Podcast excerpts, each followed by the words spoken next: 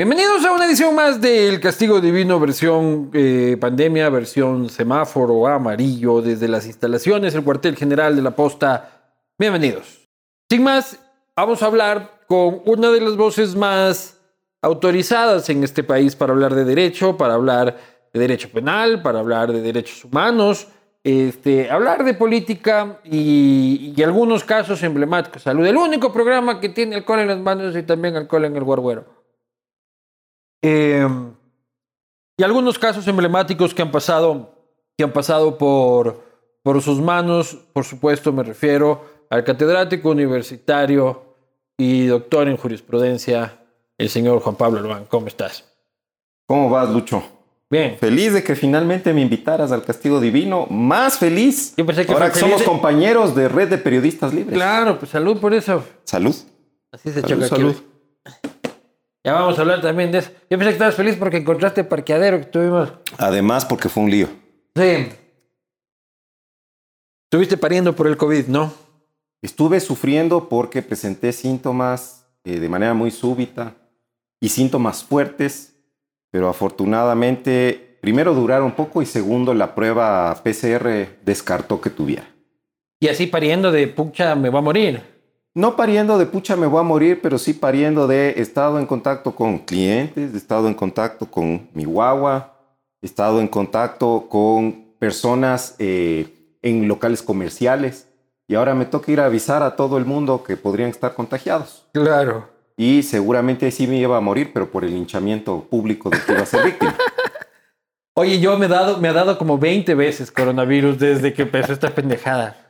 Y la semana pasada estaba con un poquito de dolor de garganta, pues yo ya estaba escribiendo testamento y, toda la huevada. Pero bueno, qué bueno que, que, que- que todo esté bien. Anticorreísta radical. Ahora te acusan algunos de haberte pasado al lado oscuro. ¿Te pasaste al lado oscuro, Juan Pablo? Es muy curioso lo que ha pasado porque yo era agente de la CIA pues durante el decenio perdido. Y ahora eres de Kremlin. Claro, y ahora soy verde flex. Y creo que tiene que ver, Lucho, con que eh, en general, a lo largo de toda mi carrera, a mí me ha gustado defender principios. Y la defensa de los principios a veces te coloca en situaciones complejas en que justamente la gente que antes te atacó es la que está sometida a ataque y uno tiene que alzar la voz porque todos los seres humanos tienen derechos. Yo no soy correísta y tampoco soy anticorreísta y tampoco voy a ser morenista cuando ya terminado este gobierno pueda hacer que también a ellos les tengan que procesar y someter a juicios. Entonces no tienes corazón. No tengo corazón ideológico y prefiero defender principios y defender derechos de las personas y a veces eso obviamente implica sí eh, olvidarse de las heridas pasadas de que me insultaron ocho veces en una sabatina, de que me hicieron cadena nacional cuando lo del central técnico mientras yo estaba en Teleamazonas con María Josefa Coronel, eh, de que me hostigaron, me seguían, me pincharon el teléfono y demás, y pensar, esas personas que nunca le quisieron ofrecer juicios justos a nadie, esas personas que persiguieron a tantas, a tantas personas inocentes a quienes yo mismo defendí, de todas formas merecen tener derechos y que esos derechos se respeten. O sea, pero el problema es de que esa gente no aprende. El problema sería que, que, que digan los correístas, chuta, sí, ahora estamos, nos están haciendo lo mismo, con la misma vara que mides serás medido, este, y reflexionen. No está bien, ¿me explico? Pero mañana agarran el poder y nos descabezan a todos. Obviamente y seguramente yo he de estar entre los primeros porque en su momento, tú recordarás, yo acepté ser parte de la tan cacareada transición que se iba a dar y acepté estar en el Consejo de la Judicatura. Entonces yo Claro. seguramente estoy en la lista negra, Estamos, En las- algunos, algunos estamos ahí. en, lo- en los primeros puestos. Eh, pero la pregunta es, cuando vos dices, esta gente no cambia, ¿te refieres a los correístas o te refieres a los ecuatorianos? Porque yo creo que podemos ampliarlo a todos. Estamos tan acostumbrados a que el sistema de poder debe servir únicamente para la revancha, para la persecución Eh. de manera selectiva, que nos parece mal en determinado momento, o sea, de la gente que levantó la voz durante la década del señor Correa para cuestionar la forma en que se conducía el poder y se abusaba de él. Hoy están unos calladitos y otros celebran lo que está ocurriendo.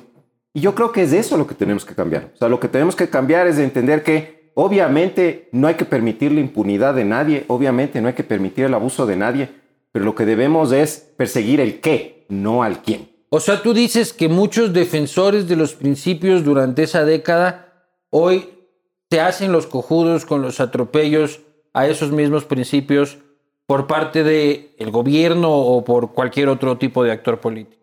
Yo creo que no solo defensores de principios, muchos, sino que también hay personas que fueron víctimas de la persecución, que precisamente porque fueron víctimas de la persecución, más allá de guardar un resentimiento que creo yo es comprensible, deberían entender por qué la persecución en general no es aceptable.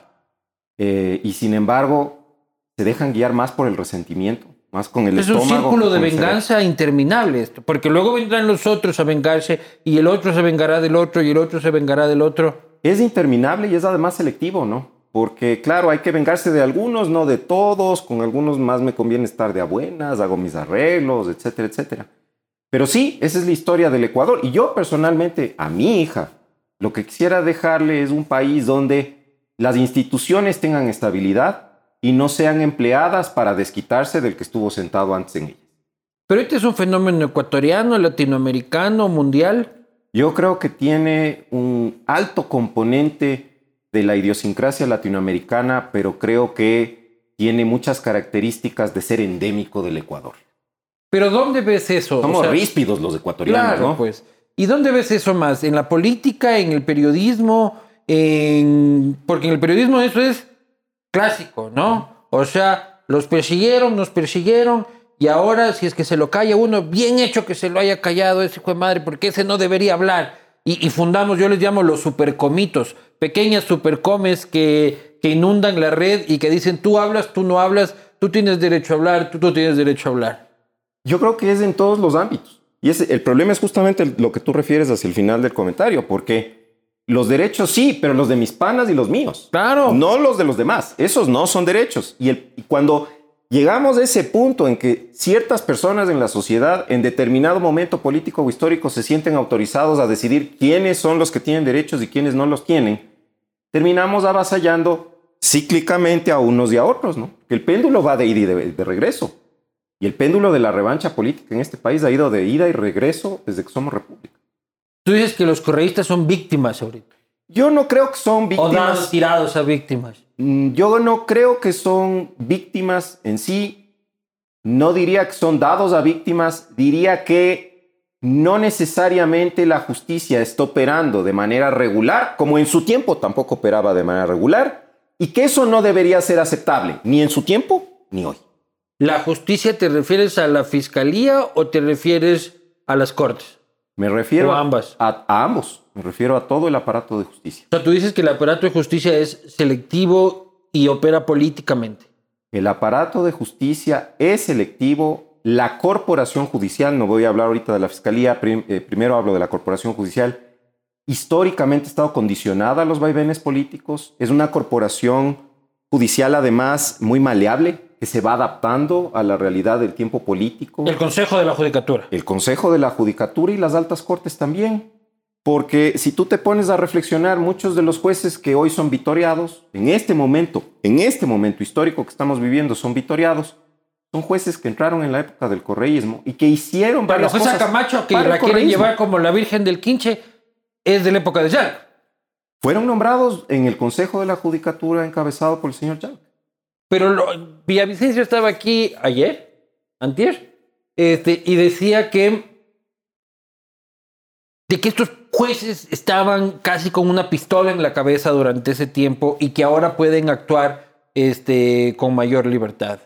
Bueno, hoy también están casi con una pistola en la cabeza. Primero, porque el Consejo de la Judicatura hasta hace muy poquitos días, ahora ya no, porque salió una sentencia de la Corte Constitucional que va en contravía de lo que arbitrariamente se hacía, pero hasta hace muy poquitos días suspendía jueces e iniciaba procesos disciplinarios para destitución a diestra y siniestra. Con el error inexcusable. Porque la presión de la opinión pública era muy notable y sigue, seguirá siendo muy notable en aquellos casos políticamente cargados. Esto encabezado por muchos denunciólogos profesionales que creen que pueden darle órdenes al Poder Judicial porque las ¿Quiénes casas de los, de los familiares de los jueces se allanan Y entonces, este, ¿esto qué mensaje le manda al juez? Usted está conociendo uno de los casos más delicados de la historia judicial del Ecuador y, oh sorpresa, la casa de su hermano ha sido allanada. ¿Cuándo pasó eso? Esto ha pasado hace muy poquito tiempo y fue noticia muy fuerte respecto de uno de los miembros del Tribunal de Casación, el caso Sobornos precisamente. ¿Y quiénes son estos denunciólogos que le dicen a los jueces? Bueno, yo... ¿Te refieres a Villavicencio? Mira, con toda franqueza creo que no vale la pena personalizar porque creo que hay más de uno. Pero hay muchas personas que han iniciado su labor efectivamente como eh, entusiastas del público señalamiento de actos irregulares y se han ido transformando progresivamente, de hecho, ellos mismos en políticos. Y hoy ya podemos ver un poco a qué apuntaban, son candidatos, de hecho. Estás diciendo Villavicencio sin decir Villavicencio, pues. Yo insisto, no hay que personalizar, porque además. pero uno que empieza con Villa y termina con Cencio, dices. No hay solo, pero no hay solo uno. Bueno, podría perfectamente ser. Es el único que es candidato. Villavicencio. No, porque hay otros que también son candidatos pero que no se presentan como periodistas de investigación e igual se han mostrado o han pretendido decir que son la imagen visible de la lucha contra la corrupción, que no son él. Por eso digo, hay más de uno. Y yo pero lo que ellos también pueden decir, en cambio Albán, Albán luchó palmo a palmo con nosotros 10 años y ahora vele con Pastor y ahora vele defendiendo a los corruptos del caso Sobornos. ¿Cómo es eso de cuando los contratan se olvidan de la lucha contra la corrupción? Bueno, y lo mismo podría decirse de ellos pensando en que en su momento unos víctimas y otros apoyándoles a estos que eran víctimas decían, es inaceptable que se allane a la madrugada la casa de una persona de manera tan violenta, sin necesidad de hacerlo, y que hoy el operativo que se lleva a cabo en la casa de Bucaram les parezca que está muy bien llevado a cabo. Entonces... ¿Qué opinas ah, de lo que pasó con Bucaram? Al plantear que yo tendría un doble rasero, ellos tendrían primero que mirarse al espejo, porque además tienen una propensión notable, varios de estos personajes, a parecerse un montón justamente al señor Correa, que es a quien más han criticado. Tienen una prepotencia casi igual a la del señor Correa.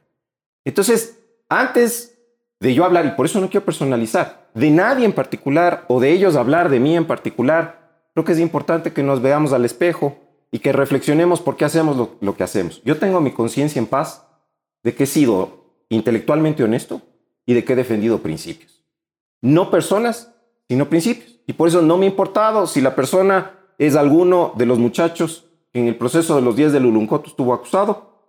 Yo les defiendo ante la CIDH. No me ha importado en su momento si han sido exmiembros de Alfaro Vive, que fueron víctimas de delitos de lesa humanidad. Les he defendido. No me ha importado Tampoco si es que es una persona, un empresario que está señalado en el marco del caso Sobornos, ni me importa que sea Silvana Pastor, hija del ministro Pastor, que está metida en el caso por llamarse Pastor, esencialmente un caso que no tiene pies vamos, ni cabeza. Vamos a hablar de cada uno de esos, de, esos casos, Juan Pablo, pero quiero terminar esta, e, esta discusión de... Eh, por otro lado, yo creo que los jueces sí tienen que estar en el ojo de la opinión pública, porque en las sombras lastimosamente en este país con la calidad de juez que tenemos, en las sombras hacen cagada y media. Entonces la gente sí tiene que estarle chequeando y tienen que ser críticos. Si estuviéramos hablando de países donde los jueces son jueces que más bien deberemos dejarlos en la soledad para que la reflexión y su ética funcionen, acá te regresas a ver y ya le metieron cuatro maletines al juez. Yo estoy de acuerdo contigo porque la independencia judicial y la imparcialidad de las autoridades de justicia en buena medida depende de la transparencia de su actuación. Pero no podemos confundir la justicia transparente en oposición a la justicia opaca que siempre hemos tenido y que yo creo que seguimos teniendo, sinceramente pienso que seguimos teniendo, a cuidado, señores jueces, van a cambiar lo que ya decidieron otros siete, porque eso lo vimos todos los días en Twitter, mientras el Tribunal de Casación todavía ni escuchaba los argumentos que se le iba a formular alrededor del caso en el marco de sobornos. Entonces, no podemos suponer que el advertirles que va a haber consecuencias negativas, el hacer conferencias de prensa aprovechando que ostentamos una alta función pública que nos permite tener la prensa enfrente y decir, bueno, pero los jueces, cuidado con lo que van a hacer, es equivalente a exigirles que actúen con, transparencia. Ahí, creo que te, creo que te refieres a la fiscal Diana Salazar. Mm, y no solamente, otra vez, no, no voy a personalizar porque desde, desde otros ámbitos, desde otros ámbitos del poder, que no son la fiscalía, y después hablamos con todo gusto de la fiscalía, porque creo que hay mucho que decir sobre la fiscalía. Desde otros ámbitos del poder que no son la fiscalía, también se hace el mismo ejercicio. Finalmente, entonces, la decisión donde se dicta, en el Twitter del funcionario público. A pesar de que el Twitter está bastante sobrevalorado porque la gente está hablando de otras pendejadas, ¿no? Claro, bueno, pero entre otras cosas también se dicta decisiones en ese marco, como se dictaban en el tiempo del mismo Correa, ¿no? Recordemos cómo había los dictámenes emitidos por su ministro del Interior o ya asambleísta. Por Twitter. No, que ya condenaban. Él, él fue el que descubrió que lo dejaron era un Pero femicidio. femicidio por claro. Twitter, en un tweet. Exacto. Y e inmediatamente, que en 24 Totalmente. horas había descubierto y, Y- y entonces- resuelto el caso. ¿Qué ha cambiado? ¿Qué es lo que hemos cambiado? ¿Cómo somos diferentes de ellos? No, no, es que eso es lo que a mí me preocupa y en lo que a mí me ocupa de, de- de libertad de expresión, y te lo conversaba, estamos volviendo a generar exactamente el mismo caldo de cultivo para que se instale un nuevo régimen, un nuevo régimen de censura. La fiscalía, ¿tú crees que la fiscalía opera selectiva y políticamente? Yo creo que la fiscalía Héroe nacional, la fiscal. está en este momento actuando selectivamente y creo que en las ediciones del Código Orgánico Integral Penal que les han repartido ahí en la fiscalía está faltando una norma, es del artículo 5, numeral 21 del COIP, que dice que la fiscalía como órgano oficial de acusación debe actuar con objetividad. Lo que esto significa es que representa el interés social no solo de que no haya impunidad, sino además Que de que no haya condenas injustas y de que se garantice el debido proceso. Y para ello, la ley le impone en esa norma que no les... Justo esa no les imprimieron, pues en las ediciones que les dieron. La obligación de fiscales, hombres y mujeres, es buscar la prueba de cargo para poder acreditar su acusación y también la de De descargo, descargo. que demuestra la inocencia o modifica la responsabilidad de las personas. Pues creo que la combinación de las dos cosas, la selectividad y la falta de objetividad es muy peligrosa. Pero tú crees que esa actuación de la fiscal, la selectividad que dices, la falta de objetividad, este, que terminan configurando, según lo que tú dices, una acción política. O sea, el pueblo quiere sangre de Bucaram, le daré sangre de Bucaram. El pueblo quiere pavón con grillete, tendrán pavón con grillete. Este, ¿Qué es lo que estás diciendo? ¿No? Llevándolo a la materialidad.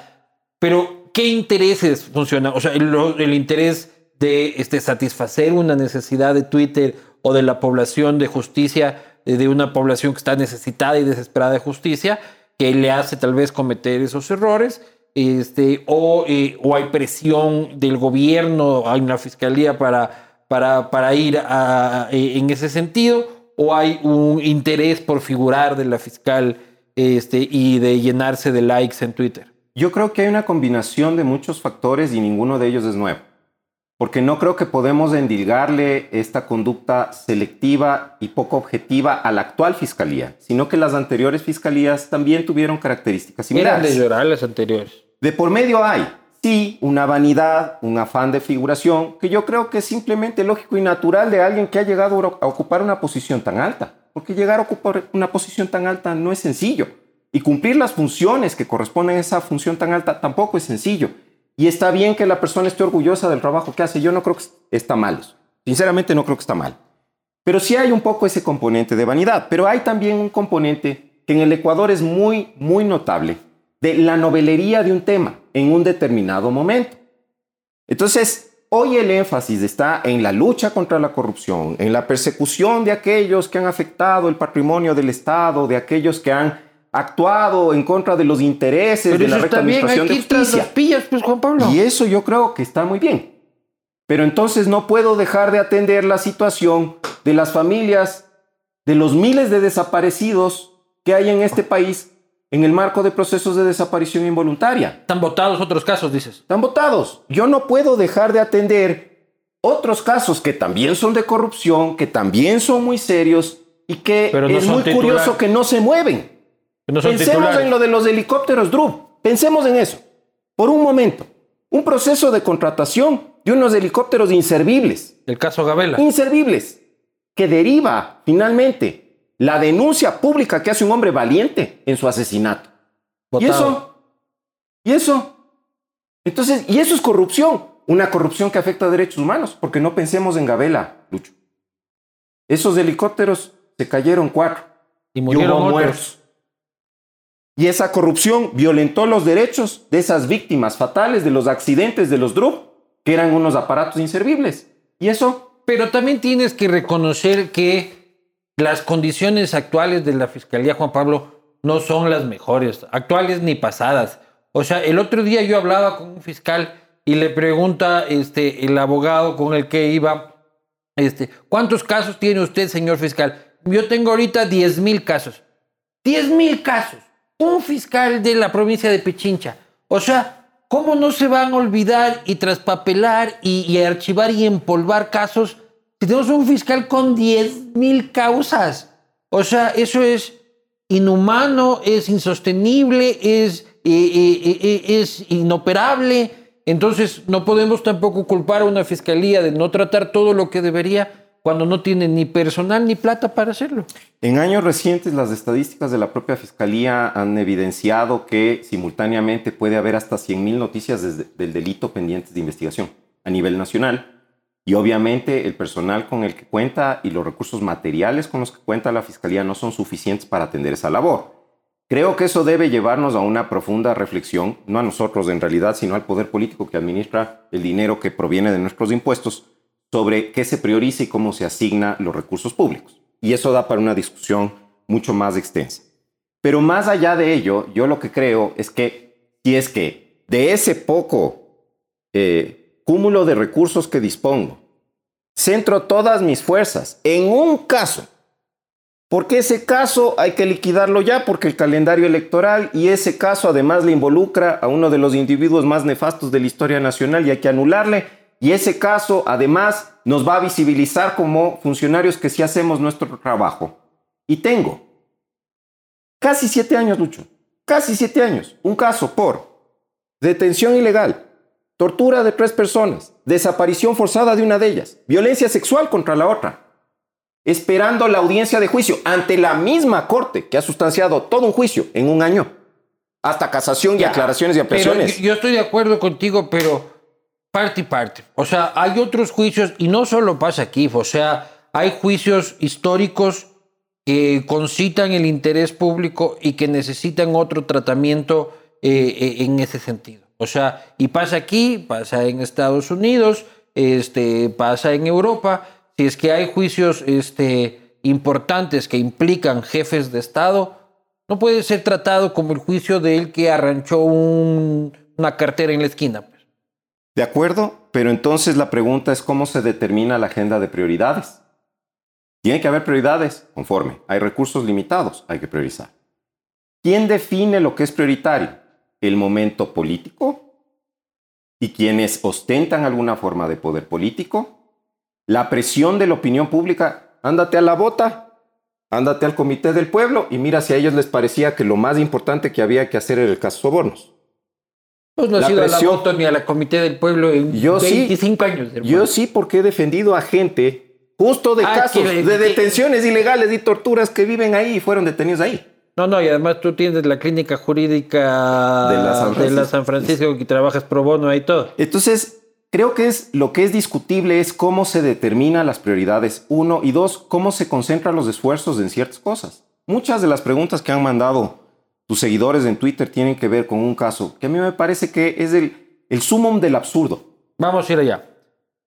¿Tú crees que la fiscal actúa así? Entonces no me has dicho. ¿Por presión del gobierno? ¿Por vanidad?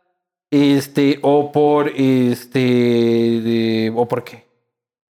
Estaba justo contestando. Yo creo que sí hay un componente de vanidad y pienso que el estar orgulloso del trabajo que uno hace no es malo. Pienso que sí hay un nivel importante de presión que proviene del poder político, pero creo que también hay una presión importante de eh, la sociedad en el sentido de que ella fue electa con muchas expectativas, ¿no? Entonces, yo creo que ella quiere responder a esas expectativas. Es como meter a Guiñaga, a, Guinaga, y, no a Guiñaga, a meter a Guinaga. o sea, vele vos, ah, digamos. Claro, meter a Guinaga tampoco está mal, pero. Eh, y yo no sabía calificar como que metimos a, a, Guinaga en el minuto 87, perdiendo 4-0. Y, y, tienes, y tienes esa esperanza. Pero ¿crees que ella es. ¿Crees que ella es honesta? Yo creo Intelectualmente y económicamente. Yo creo que sí hay una importante dosis de honestidad, pero creo que el ocupar una función pública tan alta frente a una situación de tanta presión proveniente de tantos distintos sectores termina por comprometer esa honestidad intelectual. Porque yo creo que es una mujer inteligente y valiente, ¿no? Yo creo que es una mujer muy valiente. Yo creo que es una mujer muy valiente. Creo que también es una mujer inteligente, más allá de todas las burlas que se hacen alrededor de los puntajes que alcanzó. Pero creo que esa inteligencia y esa valentía debería destinarse a reconocer que ella, nos representa a todos los ciudadanos y no representa a un sector de la clase política que en este momento quiere servirse de ella, que le están usando. Quiere servirse de ella y de la corporación judicial para tomar venganza de sus enemigos. Porque del gobierno no cae nadie, ¿no? Ni uno. No se investiga nada en el gobierno. Nada. Ningún pez gordo. ¿Y eso qué es? Porque no hay tiempo. Me imagino que hay que, los escasos recursos que tú marcabas que existen, hay que concentrarlos en otras cosas, ¿no? Yo supongo. Es eso. Oye, ¿cómo viste lo de Bucaram? Yo, eh, a pesar de que el señor Bucaram también ha tenido la gentileza de insultarme en reiteradas ocasiones, notablemente cuando estuve yo en el Consejo de la Judicatura, creo que fue un atropello bien, bien, bien serio de sus derechos, eh, la forma en la que se ejecutó el operativo para eh, aprenderle, para arrestarle para investigaciones y luego formularle cargos en el marco del caso de asociación. ¿Tú crees que hubo coordinación entre Teleamazonas, Ministerio de Gobierno y Fiscalía? A ver, yo aquí con toda franqueza te voy a repetir lo mismo que en su momento dije a algunos comunicadores que me preguntaron la opinión. Quien dirige un operativo de allanamiento, una vez que ya está la orden judicial emitida para el allanamiento, quien lo dirige es el fiscal. El fiscal es quien decide vienen tales policías, necesito tales peritos para que hagan la inspección ocular técnica, para que levanten. Pero la fiscalía dijo yo no sé. Esto es muy curioso, pero finalmente, desde un punto de vista estrictamente jurídico, la responsabilidad recae en la fiscalía porque quien está a cargo de la dirección del operativo es la fiscalía. Entonces, claro, la fiscalía ha dicho, bueno, el lindo canal llegó con la policía, pero el fiscal tenía toda la autoridad para decir, ¿y ustedes cómo así? Usted no entra. Yo a usted no le he convocado, quiere cubrir la noticia, por favor, es muy importante que la sociedad esté enterada, vaya allá detrás del cerco con todos los demás canales. Entonces hubo coordinación. Yo creo que eh, por lo menos hubo un traslado de información y una no oposición del fiscal. No sé si una coordinación, pero hubo un traslado de información a ese medio de comunicación en específico y una falta de oposición del fiscal que tenía la responsabilidad de oponerse, de impedirlo. ¿Con Paola Pavón crees que se han vulnerado derechos? La verdad, Lucho, debo confesar que yo no estoy muy empapado de ese proceso. Lo, que recuerdo de manera muy vívida, eso sí, es que a la doctora Patlova Guerra le quisieron crucificar cuando tomó la decisión de que no se mantenían los presupuestos que justificaron el dictado de la privación de libertad. Eh, y que obviamente también hubo había memes de la doctora Pavlova. Y advertencias y amenazas del Consejo de la Judicatura, de la Fiscalía y demás. Y ves, eso te demuestra que los jueces acá sí están. Claro que hay que estar vigilantes, claro que hay que estar pendientes de qué hacen, claro que ellos tienen que ser transparentes, pero finalmente pueden tomar las decisiones solos, sin miedo. Yo creo que no. Yo creo algunos. que no. Creo que no. ¿Tú crees que no? Y los que se animan a, a tomarlas es porque finalmente ya que chuches. Ya, exacto, como diría el candidato Lazo. A ver, dos de tus casos este, controversiales por los que te dicen que te has pasado em, al lado oscuro de la fuerza. Primero, el señor Teodoro Calle, defensor tú de uno de los, terminó siendo condenado este, por el caso Sobornos, de, desde el lado de los, de los empresarios representante, aunque no representante legal, al final y hace un tiempo, de la constructora TGC. Eh, estabas del lado de los malos, tú, para la opinión pública y para la historia nacional. ¿Cómo se siente estar ahí en el banquillo al lado de Duarte, de Alexis Mera, del lado de los, del Dream Team de la majadería? Bueno, la verdad, Lucho, para mí no era la primera vez en que estaba en el lado, entre comillas, de los malos, porque en su momento, por ejemplo, cuando yo he ejercido la representación en el marco del juicio de lesa humanidad, en el caso Cajas, eh, Vaca y Jarrín, yo les defendía a tres exalfaros y del otro lado estaba toda la plana mayor de las Fuerzas Armadas con uniforme y medallitas.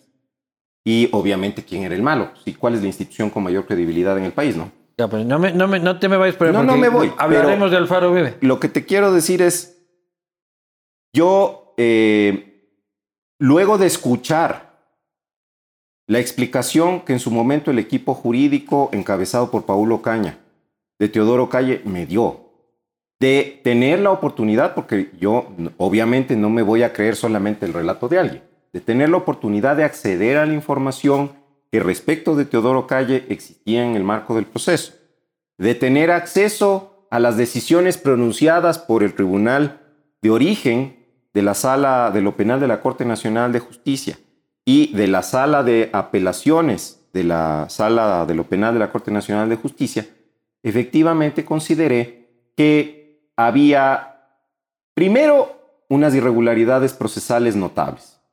Segundo, una ausencia de prueba que vuelve realmente absurda la condena del señor Calle. Y tercero, la posibilidad real, pensando yo todavía que soy iluso y creo, todavía creo en este país, la gente piensa que yo solo me dedico a criticar, yo por eso me regresé, porque bien pude haberme quedado viviendo en otro país. De que la justicia en sede de casación escuchara lo que se le iba a decir, acepté defenderle en casación al señor Calle. Y no me sentí incómodo porque no sentí, sinceramente, no sentí que estaba mintiéndole a la sala. Pero eso no fue pro bono, eso es pagado. Bueno, sí, porque aunque en general yo he sido conocido como abogado de derechos humanos, aceptando defensas desde el espacio, desde el reducto de la San Francisco, que gentilmente me paga un sueldo justamente para que yo pueda defender a gente que no puede pagar abogados. En ocasiones yo hay casos que no tomaré desde la universidad porque no correspondería, estaría mal que yo mal utilice ese espacio y los tomo a nivel personal y cobro un honorario. Como es este caso. Como es este caso. Y tú dices que el señor Calle es inocente. Yo digo que el señor Calle es inocente y la forma en que se lo podía plantear a la sala de casación no era la forma más contundente en que en realidad es inocente. Calle es condenado con fundamento en tres cosas. Su nombre aparece en el archivo verde como B16.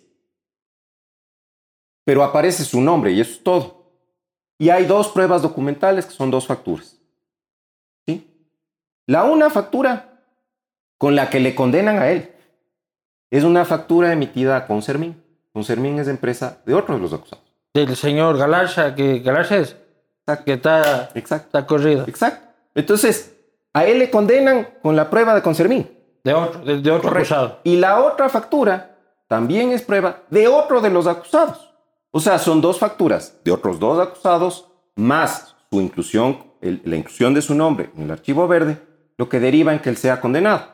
Pero, pero debe haber un argumento de fiscalía que digan por qué. El argumento de fiscalía. A eso iba. Y eso es lo que sí en, casación se podía discutir.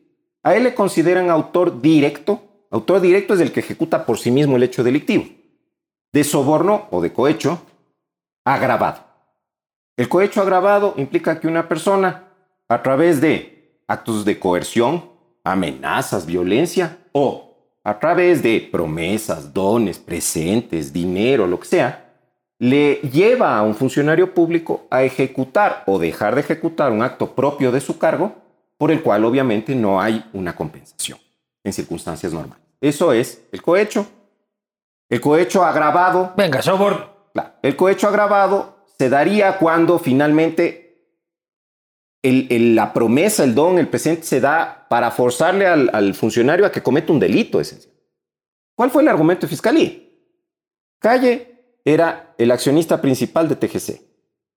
Por ende, aunque no fuera el directivo o aunque no fuera el representante legal, siendo el accionista principal, él controlaba la empresa. no será parte del argumento. No me con que Calle eh, era como el conserje en TGC. No, no era el conserje, era un accionista y tenía la mayor parte del capital. Pero no es una empresa solo suya y él pero es el dueño, pues. Sí, claro que es el dueño. Junto con otros accionistas, que también son los dueños. Venga, pero eres el, el que parte el bacalao en TGC. Al momento de los hechos, recordemos cómo se llama el caso, ¿no? Al momento de los hechos, él no ejercía representación legal y TGC no celebró contratos con el Estado nuevos. Pero sí ampliaciones del contrato y... Entonces, segundo, segunda parte del argumento de la Pero es que ahí estaba el choreo, pues, Juan Pablo. Ah, veamos, veamos. En, en los contratos complementarios, porque ahí decían, esto va a valer 100. Y luego ya, firmemos el contrato de 100. No, es que lo que pasa es que uh, va a valer 200 y contrato complementario. Y así fue con Odebrecht y, y terminaban las cosas costando seis veces más. Veamos. Entonces ahí viene justo la segunda parte del argumento es, en el periodo investigado, TGC obtuvo contratos, renovaciones de contratos o extensiones se llaman en realidad, de contratos ya preexistentes con instituciones que estaban involucradas en la trama de corrupción. Ese es el segundo, el segundo hecho que se imputa. Pero y sí había eso. las extensiones de los contratos. Ah. Tercero, las la empresa TGC pagó facturas. Y sí pagó facturas que no se aportaron en el juicio porque, como te digo, finalmente a él la razón por la que le condenan con la prueba de otros es porque de él o de TGC no hubo las facturas. ¿Te acuerdas que la fiscalía desistió de la prueba? Dijo, ya tengo suficiente, ya no necesito más testigos, ya no necesito más documentos. Pero era esto de las fiestitas. Ya, pero aguanta. Entonces no se introduce la prueba. Entonces usamos la prueba de otros. Y ahí ya hay un problemita, por lo menos, no voy a decir un problema, problemita. Ya. ¿Y las facturas? No, no hay. Bueno, pero hay estas otras. Ok, entonces pagó facturas. Ya, asumamos en gracia de discusión que sí las pagó. ¿A quién? A particulares. Y estaría... Le pagó a Concermín No, le pagó un disco móvil. lo de las fiestitas. Ya. Entonces, claro, sí estaría efectivamente mal si, como afirmó la fiscalía respecto de los demás acusados, resulta que el pago no era el disco móvil, sino que el disco móvil se guardaba la platita en el bolsillo y luego le entregaba a la ministra o Claro, al pero es que, enfre- es que ahí sucede lo que se enfrentan en la audiencia Duarte y, y tu defendido. Porque este, el señor Calle dice, nos extorsionaban una vez, dice, este, la ministra con que había que hacerles adelantos para las fiestitas y tal y cual, y acto seguido en su siguiente versión, no, no, este TGC siempre hacía fiestas para inaugurar las obras, era como un acto de, de, de mejoramiento de la imagen de la industria. Pero es que ahí viene, pues, ¿Cómo cambia de versión, hermano? Ahí viene. ¿Cómo- ¿Por qué me cambia de versión el señor? ahí viene. El que sí recibió un pago de TGC, factura que nunca se aportó en su versión libre, le pregunta, la fiscalía le pregunta, oiga, ¿y usted sí prestó el servicio? Sí, Al disco móvil. Sí. ¿Y a quién prestó? A TGC. Ah, muy bien. Usted, señor disco móvil, esto es lo que faltaba preguntarle, ¿no? No fue al juicio, pues. ¿Usted es funcionario público o es un empresario privado? Porque si usted es un empresario privado, eso no se llamaría sobornos, ¿no es cierto? Pagar un servicio. Pero la cosa es de que el disco móvil no le pasaba luego Ya a la aguanta. ministrita. Espérate. ¿Por qué se le? Como lo que se acusó es sobornos, si lo que se quería era decir, le pagó el disco móvil para que le den el contrato, tendría que haberse acusado tráfico de influencias, como en un primer momento Fiscalía sí lo hizo. Pero te recordarás que en la preparatoria de juicio la fiscal llegó y dijo, no, no, sobornos no más, me bajo de asociación ilícita, me bajo también del tráfico de influencias, que era la entrega de los contratos. Que se necesitaba y me la- quedo con esto. que no sea Y la doctora Daniela Camacho Herold, al emitir su resolución, le, perdón, no, le puteó, le jaló las orejas y le dijo, vea, primero esto es un desorden. Y segundo, usted hace Ah, tres sí, imputaciones luego- y ahora sí, se queda con una. Llevo su jalón de orejas. Bueno, entonces claro, pues, pero hagan el proceso por lo que es en todo caso y ahí que se discuta, iba a decir discutan, Ya. que se discuta Pero si, la- si hubo o no hubo los contratos y Ya, si- a, a la fin. people, a la people le vale carpeta la- Es- lo procesal penal. ¿Me Ese es el explico? problema. Es Ya, el problema. Ya, y, y- Entonces, y- todo está bien. No, no, no, no, no. Y yo digo de que eso está bien, pero ustedes tienen que debatirlo y que se mantenga y se cuide el proceso penal es tan importante, eh, es muy, muy, muy, muy importante. Eso es debido proceso, es seguridad jurídica, es derechos humanos, es todo. ¿Ya? Pero, ¿hubo el robo no hubo el robo? Eso es lo que a la gente a la final le importa.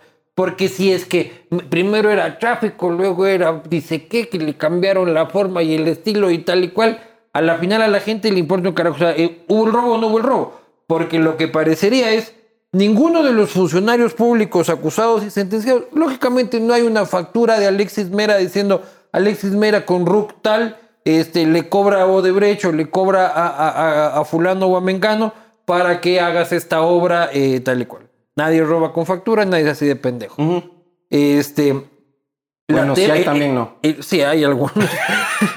Pero este, el tema era la triangulación por otro servicio privado, ya supuestamente privado, incluso las hijas de los Alvarado y todo el asunto, ¿no es cierto? Entonces la cosa es de que el disco móvil de las fiestitas supuestamente era la triangulación del billete para llegar a, a María de los Ángeles. Claro, pero la triangulación, yo te estoy hablando de calle porque tú me preguntaste de calle y Porque yo no he defendido a los otros. Es tu cliente. En el caso de calle, no hay la tal triangulación, porque el propio que habría recibido supuestamente la plata de TGC dice, ¿y usted esa plata era pagada desde el Estado o para darle al Estado? No, no, no, era yo, yo sí presté el servicio. ¿Y a quién? A TGC. ¿Y cuánto cobró Y el hay las fotos de la, de la, del De la fiesta. disco móvil, de la fiesta y de todas las cosas. ¿Y cuánto cobraba el disco móvil? La una factura por 1.500 dólares y la otra factura, si mal no recuerdo, por 13.000 dólares. Las dos. 13 espérate, mil una fiestita. Espérate. Mi matrimonio costó Espera. 10 mil, brother. Las de, con, las, que- con las que le condenaron. pues, Con Sermín. Y la otra empresa que ahorita realmente no me acuerdo. La de él no hay. No hay. En el universo procesal no existe. Vuelvo a tu ejemplo. Lo que le interesa a la gente es si hubo o no hubo el robo.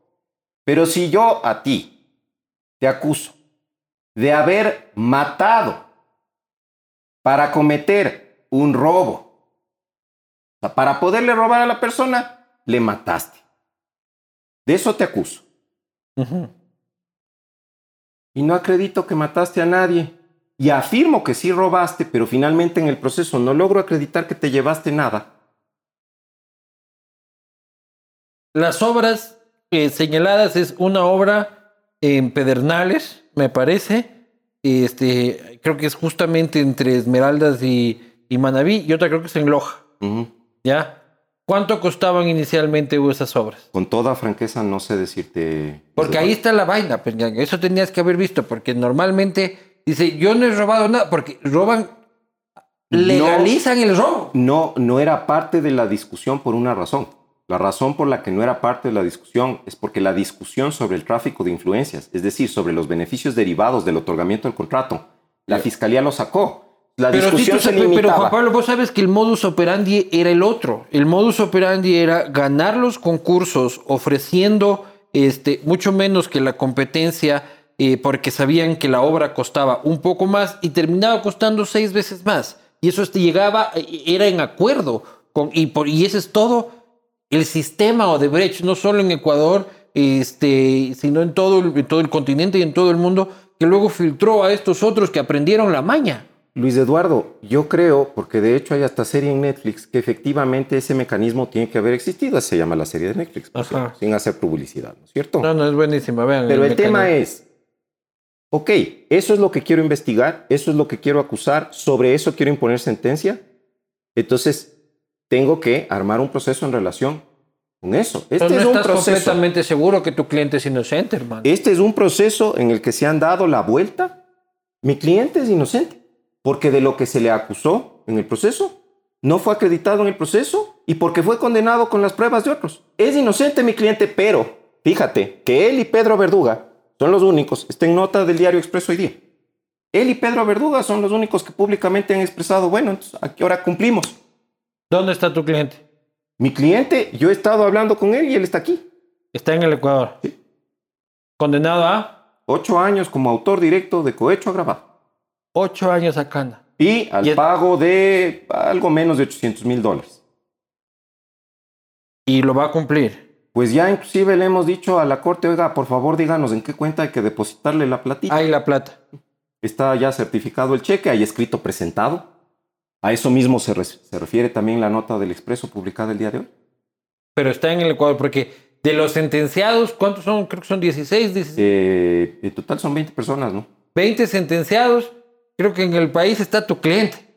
No, pues está todos de- también, está también uno que ya estaba preso.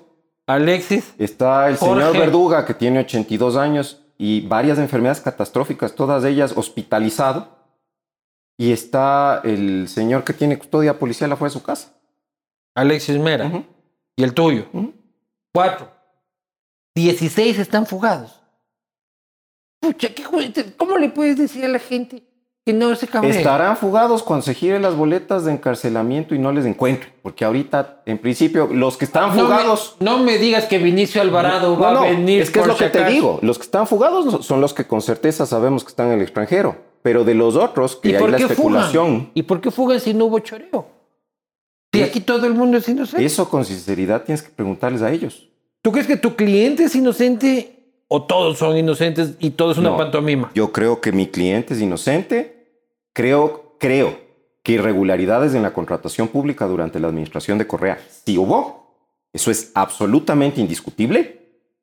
Y creo que el proceso fue mal llevado y que, y ahí sí te hablo lamentablemente como abogado, yo sé que esto incomoda a la gente, pero la verdad que, re- que resulta importante es la verdad que se obtiene en el marco de un proceso, en, en la producción de la prueba, en los debates entre Sí. las partes.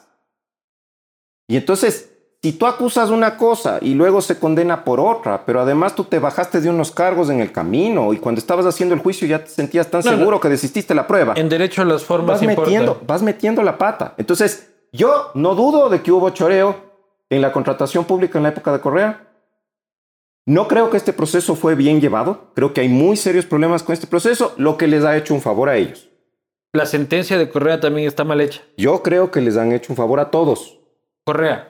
A todos. A él también. A Porque todos. en el caso puntual de él tampoco hubo pruebas. No. ¿Te parece yo- que es endeble el caso con Correa? No creo que es que no hubo pruebas, sino que el título de atribución de participación que se le da, que es la instigación, es una cuestión sumamente discutible en el marco de este caso. Hubiera sido mucho más seguro y firme. Es decir, este es un autor atrás del autor, este es un autor mediato por el dominio del aparato organizado de poder, que finalmente en el argumento es lo que se estaba tratando de decir. Él era la cabeza y les decía a los otros, coja la plata. ¿Pero qué se dice? No, les instigó Influjo psíquico. les instigó. Y ahí se genera, jurídicamente se genera un problema. Y eso le da él argumentos para pelear afuera. Eso le va a dar argumentos para pelear afuera. Y si tú lees además el voto salvado del doctor Ávila, de- el juez que salvó el voto en el Tribunal de que lo Casación, querían matar que ha sido crucificado públicamente, lo que él dice no es descabellado. O sea, hay un principio que se llama congruencia. ¿sí? Tiene que haber una armonía entre aquello que se acusa, aquello que se prueba y aquello que se decide. Se acusa por un delito, que es el del 286 del Código Penal, se prueba, o se intenta probar, diría yo, el 286 del Código Penal, y el tribunal dice, no, son culpables del 287 que es la forma agravada. Pero Pero es ese el delito mismo delito. no fue el que se acusó. No, no es el mismo delito. Porque Pues, una eh, cosa Es, es... el mismo delito 2.0, pero. No, pana. Una cosa es, te doy platita para que hagas algo que igual tienes que hacer, pero para que te apures te la doy. Y, Y otra es otra para que es- cometas una ilegalidad. Exacto. Son dos cosas Pero no me vengas a decir que Correa es inocente. Yo no quiero hablar de la inocencia o culpabilidad del señor Correa en el marco, en el marco de la administración pública de su tiempo, porque estoy convencido de que irregularidades hubo demasiadas. De él Entonces, personalmente. ¿Crees que Correa es un choro? de él y de muchos miembros de su círculo inmediato. Pero en el marco de este caso, yo creo que el proceso no fue regularmente llevado, que por apurados les han hecho un favor a todos los acusados, porque con ese apuro que hoy justamente hay una columna del Arturo Moscoso que habla de por qué es importante la celeridad en ciertos casos, y yo estoy de acuerdo.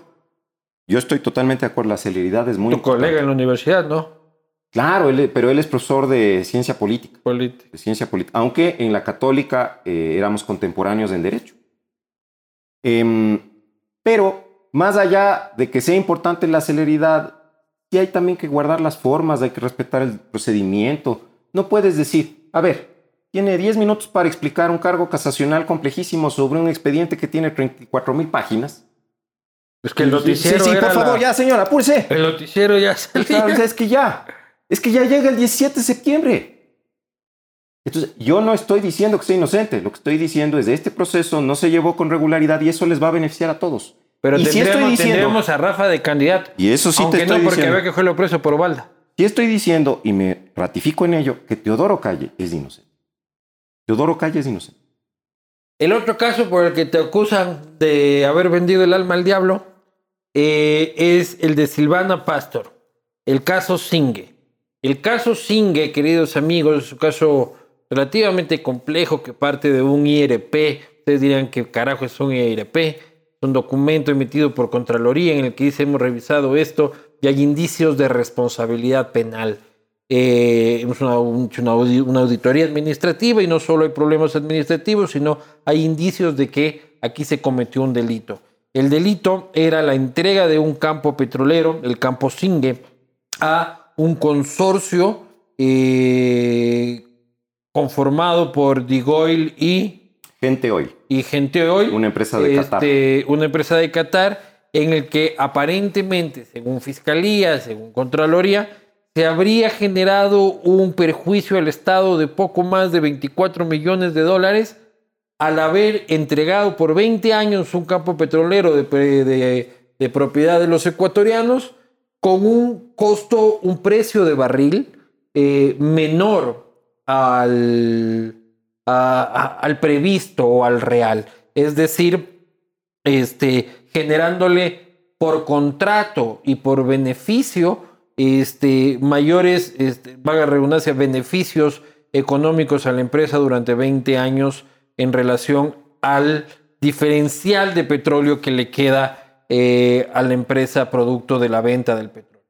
Estuvo complicado esto, lo vuelvo a resumir muy rápido. Usted le doy este, este barril de este, este, mm, este campo petrolero, usted va a extraer ahí el petróleo, pero yo no le voy a decir que el petróleo vale 10, este, porque vale 10, y si es que le digo que, que vale 10, usted me va a tener que dar más plata, quedemos en que vale 4, entonces así usted me da menos plata y usted se mete más billete. ¿Por qué? Porque usted es la hija del ministro. ¿Ya? Porque la representante del campo al que de la empresa a la que se le asigna el campo es Silvana Pastor. Ese momento, no, o sea, ese momento, su padre, Wilson Pastor, era el ministro encargado de los petróleos en este país. Lo cual hace profundamente sospechoso el tema. Si es que no es corrupción, es altamente impresentable desde lo moral. Yo creo que se han construido demasiados mitos alrededor del caso Singe.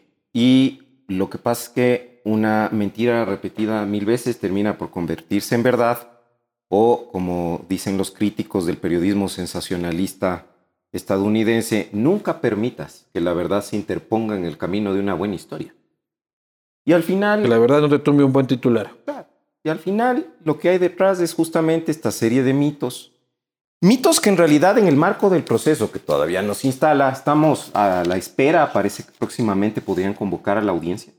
Desde marzo está Eh, de hecho, la audiencia se llegó a instalar, pero en el marco de la instalación de la audiencia, la defensa de Jorge Glass, que también está acusado en esa causa, eh, pidió, hizo un pedido relacionado con eh, la puesta en libertad, entre comillas, en realidad la revocatoria de la orden de prisión preventiva, porque por eso mismo está, eh, en el marco de este caso, porque ya se había vencido el plazo constitucional por el cual podía estar privado de libertad en el marco de esta causa. Que decían, ya sale Glass, ya sale Glass, y, y no, corrían despavorida salir, la salir gente. no va a salir porque tiene una condena en firme, ¿no? Eh, y entonces se suspendió la audiencia de juicio. Lo que tiene es que reanudarse a esa audiencia. Tendremos que ir las mismas partes procesales. Eso ¿Para implica cuándo que se calcula esto? aparentemente para algún momento en el curso del mes siguiente.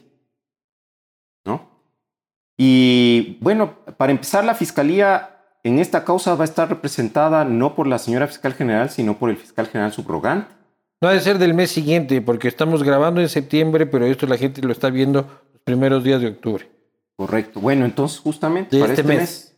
para este mes, no va a estar la fiscal general, va a estar el fiscal general subrogante. No va a estar porque va a estar de vacaciones. No, porque cuando la audiencia se instaló, ella no asistió a la audiencia, sino que fue el fiscal general subrogante, el doctor Wilson ¿no? Tuainga, lo que está muy bien. Pero por principio de continuidad, está contemplado en nuestra Tiene ley que estar penal, tiene que estar la misma persona que inició la audiencia. Entonces, creo que eso también un poco le va a bajar la atención mediática a la, a la causa. pero no por eso van a dejar de plantearse los mitos. Y yo creo que vale la pena echar abajo los mitos. El primero de ellos es que aquí hubo un perjuicio para el Estado, el delito de peculado, esencialmente en lo que consiste es que tú, aprovechando tu función pública, eh, distraes bienes públicos, malutilizas bienes públicos, sacas provecho personal o para terceros de ellos. Esa es la acusación, básicamente es eso.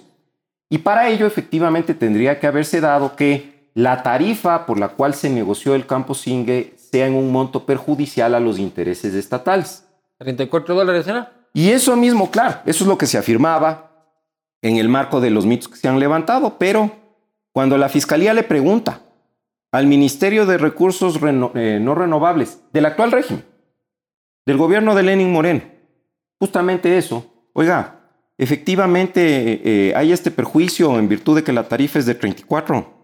El 9 de julio de 2019, el Ministerio de Energía y Recursos No Renovables del Ecuador, del gobierno, del gobierno de Lenin Moreno, con Carlos Pérez, le contesta a la fiscalía que no hay tal perjuicio, porque la tarifa es de 29.3, primero, no es de 34, y segundo, porque... La tarifa es de 29.3 el barril, ¿a qué fecha?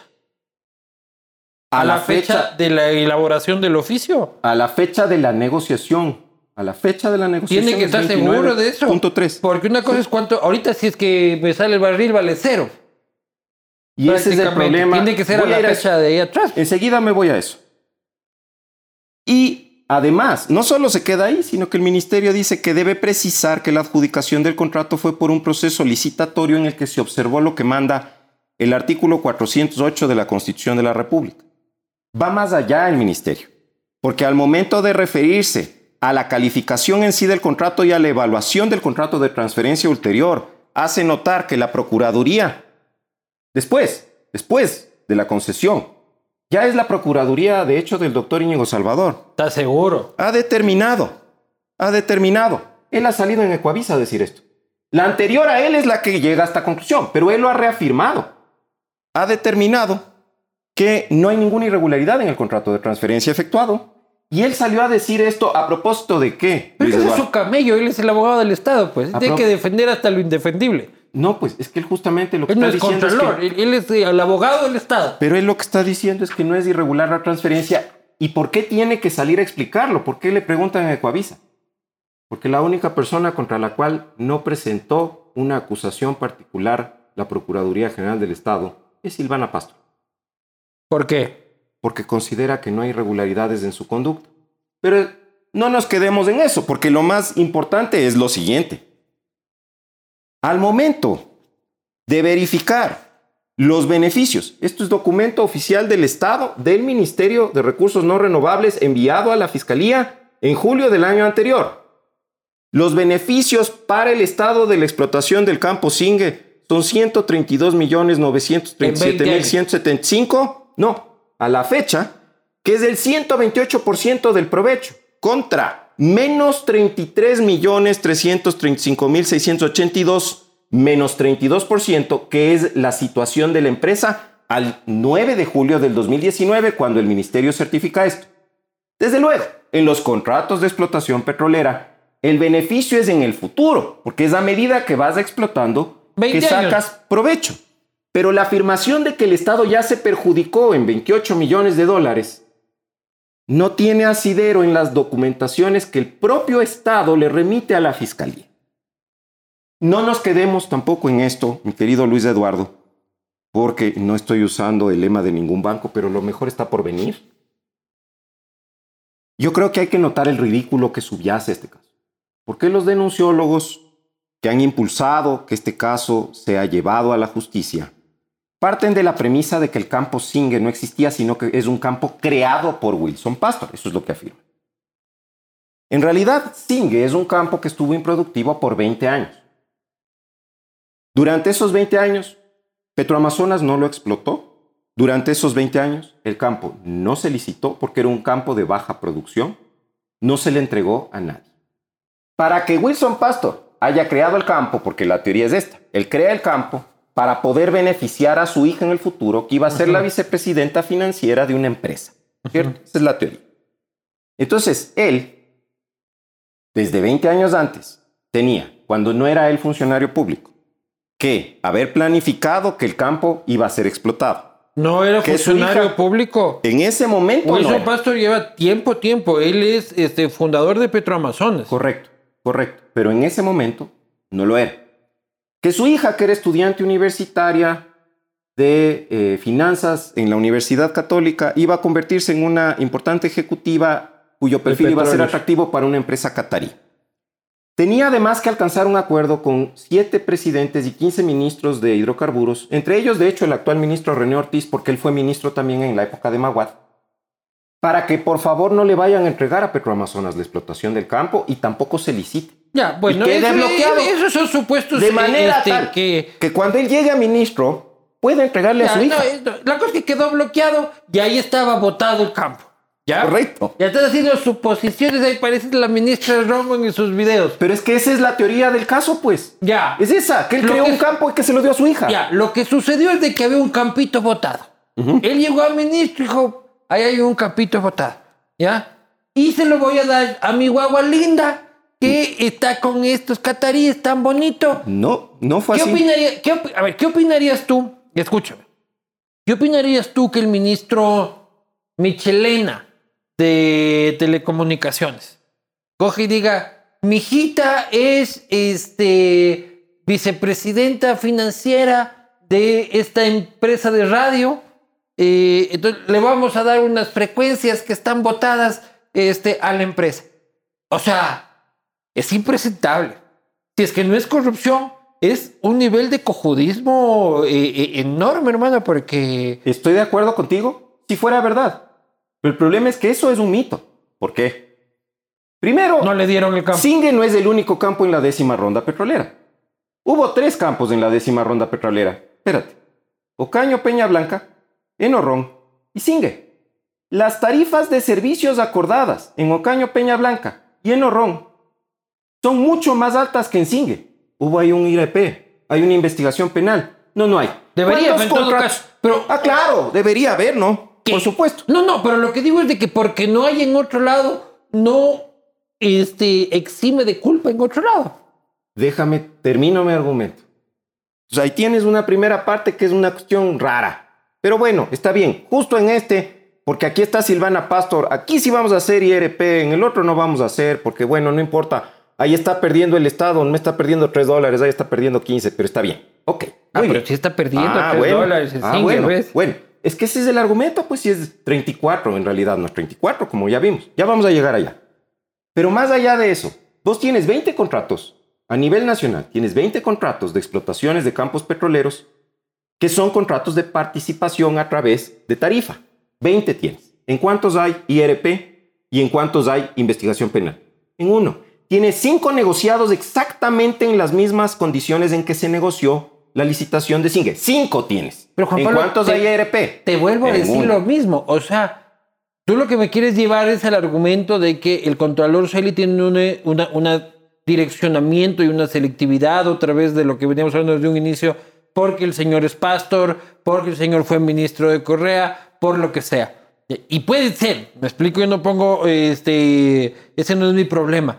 Pero lo que tú me estás diciendo es de que el caso no es limpio e inocente por sí mismo, sino que trata de ser limpio e inocente en virtud de su comparación con otros. No, lo que te estoy tratando de decir es que se ha construido un mito alrededor del supuesto perjuicio para el Estado en el marco de la explotación del campo Singue, en un contexto en que el propio Estado dice no me perjudicaron, en que el abogado del Estado dice este contrato está bien, yo no me hago lío y es más, no le acuso a esta persona y además en un contexto en que todos los demás contratos que les consideramos lícitos y regulares, lícitos y regulares, son iguales. Pero esa no es la cereza del pastel. Yo quiero ir a la cereza del pastel. A eso es a lo que quiero ir. Porque finalmente, ¿cómo se sustenta toda esta teoría de que se sentó 20 años y no me vayan a tocar esto porque le tengo que dar a mi hijita y toda la huevada? Tiene que ver con que supuestamente ella ya habría estado ocupando esa función. Pero para el momento en que se licita y se concesiona la explotación de Singue, Silvana Pastor ocupaba las funciones de vicepresidenta financiera de automotores y anexos. Ella no trabajaba para Gente Hoy. Cuando Gente Hoy ya tuvo la concesión de explotación inicia un proceso de reclutamiento. Ahí suena como que les doy el de el campo, pero me contratan a la guagua. ¿no? Es que eso es lo que se quiere decir. Justo lo que tú estás diciendo es lo que se quiere Es decir. que es mucha coincidencia. Eso es lo que se quiere decir. Entonces, en el proceso de contratación, ella de hecho, en un primer momento, les declina a los cataríes. Y finalmente, después, recuerda que aquí hay un arbitraje internacional en que al Ecuador le están sacando la perimbucha, ¿no? Acuérdate de eso. Porque más allá de la discusión penal que vamos a dar aquí, aquí hay una cuestión de la seguridad de las inversiones extranjeras, en donde gente hoy afuera ha demostrado que efectivamente lo que hay es una selectividad, volvamos al término, y hay una... Te va a tocar terminar pagándoles plata gente hoy la otra vez. Correcto. Pero más con independencia del arbitraje. Finalmente, no es que Silvana Pastor, qué linda mijita, yo tengo que ayudarle para que cobre un sueldo. Porque qué linda mijita ya había sido nada más y nada menos que la encargada de todos los negocios internacionales del Banco del Pichincha en el extranjero, Miami, y que la vicepresidenta financiera por mucho tiempo de automotores y anexos y tenía a ese momento ya 25 años de experiencia haciendo esto. ¿Qué necesidad tenía ella de que su papito le consiga un trabajo? Primero. Pero segundo, sin gracia papi- de discusión. Papito, papito, papito, que era ministro en la época más oscura de Petroecuador, ¿no? No recordemos, no nos olvidemos que cuando Wilson Pastor era ministro de, es, es decir, jefe de petróleos de este país, en su mandato estaba Capaya, estaba Calvo Piña, estaban las fichas más fichas del petróleo ecuatoriano, estaban robando en sus narices. Verás que otra vez vos, lo mismo que todo el resto de la gente, te estás yendo al quién y no al qué. Pero no habrá sido cierto. Pero vamos, No será cierto. Que cuando él era ministro de Recursos Naturales No Renovables, su gerente de Petroecuador era nada más ni nada menos que Marco Calvo Piña. Su gerente de Comercio Exterior era nada más ni nada menos que Capaya. Y este Alex Bravo creo que ya estaba gerenciando este, la refinería de Esmeraldas. así es. Pero tú me preguntaste Silvana Pastor, yo te estoy hablando de Silvana Pastor, no de Wilson Pastor. Yo no le defiendo a Wilson Pastor, eso es lo primero que he de decirte. ¿Le defiendes? No le defiendo, yo no soy su abogado, tiene sus abogados. Yo le defiendo a Silvana y a mí me preocupa la situación de Silvana, y ahora sí voy a la cereza del pastel, por una cuestión muy sencilla. Muy sencilla. Pero te desmarcas del Titan, ¿no? Este es el auto de llamamiento a juicio. Tiene 19 carillas. Este es un juicio, un proceso, porque aún no hay el juicio. Este es un proceso penal que tiene más de 74 mil folios. El auto de llamamiento a juicio tiene 19 carillas y hasta ahí diríamos, bueno, no importa, pues lo importante es el condumio, no la cantidad. ¿Cierto? Mm. Este auto hizo el eh, invitado favorito de doña Janet Nostroza, que va a los estudios de televisión antes de escribir las decisiones y ya opina sobre ellas. ¿Quién es ese? Es el doctor Iván Saquicela Rodas. Y le llama a juicio a Silvana Pastor. Ahí puedes ver, Luis Eduardo. Tiene dos, cuatro, seis, ocho, nueve líneas. Tiene el llamamiento a juicio de Silvana Pastor. ¿Por qué esta llamada a juicio Silvana Pastor? Quiero recordarte a vos y a la gente que nos está viendo. que El peculado consiste en mal utilizar, en disponer, en aprovechar bienes o dineros públicos para provecho personal o para el provecho de un tercero. En eso consiste. Tiene que haber un perjuicio para el Estado, que como te expliqué, el propio Estado dice, no, no estoy perjudicado, pero con independencia de lo que el Estado diga. Habrá que ver Lo que también dice, qué dice claro, el ministerio, lo que dice, hermano. lo que dice el auto de llamamiento a juicio. Silvana Pastor es empleada de una empresa privada. Recibe por ende un sueldo porque es una empleada en relación de dependencia, ya no es la gerente, no es la dueña, no es accionista, no es nada. Es una empleada más y hay varias vicepresidencias. Hay una vicepresidencia operativa, otra era una de recursos humanos. Pero coincidencialmente. Ella recibe un sueldo, como todos los demás empleados de la empresa Gente Hoy, pagado por Gente Hoy, que es una empresa catarí. Entonces, Gente Hoy no es del Estado. Los recursos con los que se pagan sus salarios provienen de Gente Hoy, no ¿Y del de dónde Estado. vienen los el? Estado, tiene una, el Estado tiene un contrato con Gente Hoy, pero ella es una Pero la empleada de privada. gente hoy les viene Espera, de nosotros, pues es de nuestro petróleo. ¿por qué está llamada a juicio? Está llamada a juicio porque el perjuicio al Estado consiste en que el sueldo que ella percibe en Gente Oil es de algo menos de dos mil dólares más de lo que ganaba en automotores y anexos y el juez reconoce que se trata de una empresa privada. Ella puede ganar ahí Está llamada un a millón de juicio. dólares al Luis mes si Eduardo. quiere. Luis Eduardo. ¿Choreo o no choreo? Hay una persona llamada a juicio Porque gana por cobrar su sueldo a una empresa privada. Como que a vos, no sé si la posta te paga o no te paga, Aquí no pagan nunca, es Nunca, la cagada. loco. o como que a mí, la San Francisco, me paga mi sueldo y a mí me llamen por peculado. Porque si me llamaran por otro delito, capaz, pero por O que peculado. mañana vayas a la universidad X y que lo que ca- cause sospechas de que allá te mejoraron el sueldo. por cobrar mi sueldo. Yo, yo te vuelvo a decir, no me voy a referir yo a Wilson Pastor y no me voy a referir a Wilson Pastor primero porque el juicio aún no se da y el morbo de la ciudadanía lo que quiere es llevarnos a puta, ya son todos culpables porque eran ministros de Correa. Pero es que si ves ¿Qué? el contexto, hermano. Ya. Es que yo lo que quiero, lo que quiero es que Pero veas. ya, ya. Ya, pero yo que lo que quiero que veas es el contexto. O sea, yo lo que veo es Wilson Pastor, Jorge Glass, Ujú. Marco Calvo Piña, Ajá. Capaya, Alex Bravo. Todo está podrido, loco. O Sí. sea, o sea, de ahí sacas esas fichas, hermano.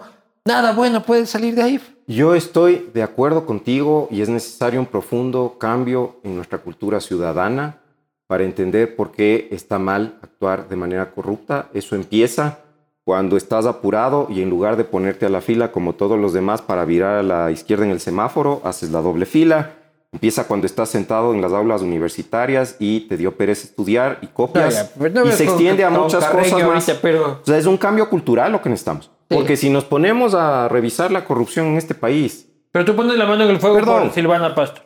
por Silvana Pastor, pongo la mano en el fuego. Y por Wilson, Yo no le defiendo a Wilson Pastor, no pongo la mano en el fuego respecto de Wilson Pastor porque la fiscalía tendrá que justificar aquello de lo que le acusa, que es una supuesta irregularidad en el proceso de contratación, en lo que nada tenía que ver Silvana Pastor. No, Silvana Pastor vos- ha sido llamada a juicio por cobrar sueldo.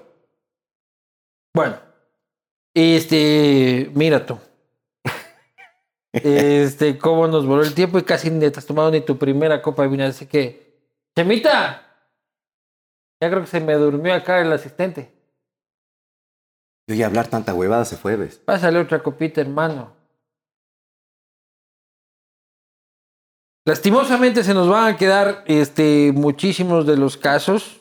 Alfaro Vives, Gracias. Diego Vallejo, la CIDH, los cubanos, Manuela Pic. Pero ya creo que tendremos Manuela que ver. Sinyaku, ¿no? Porque, Manuela Sinyaco. claro, ¿Cómo es eso? porque ya ahora ya, Ya no hay, ya, ya Ya no no hay, ya no hay. Claro, primera dama podría ser ya muy probablemente, verás. Bueno, lo de Manuela, tal vez vale la pena que te cuente que eh, sigue, no solo que sigue, sino que recientemente la CIDH eh, ya recibió las observaciones de la contestación del Estado a la denuncia que formulamos. El Estado dice que no hemos agotado los recursos de la jurisdicción interna, paralelamente dice que estamos en una cuarta instancia. Íñigo, otra vez. Eh, nosotros eh, ya hemos contestado también y el debate está muy activo. es Íñigo, Salvador.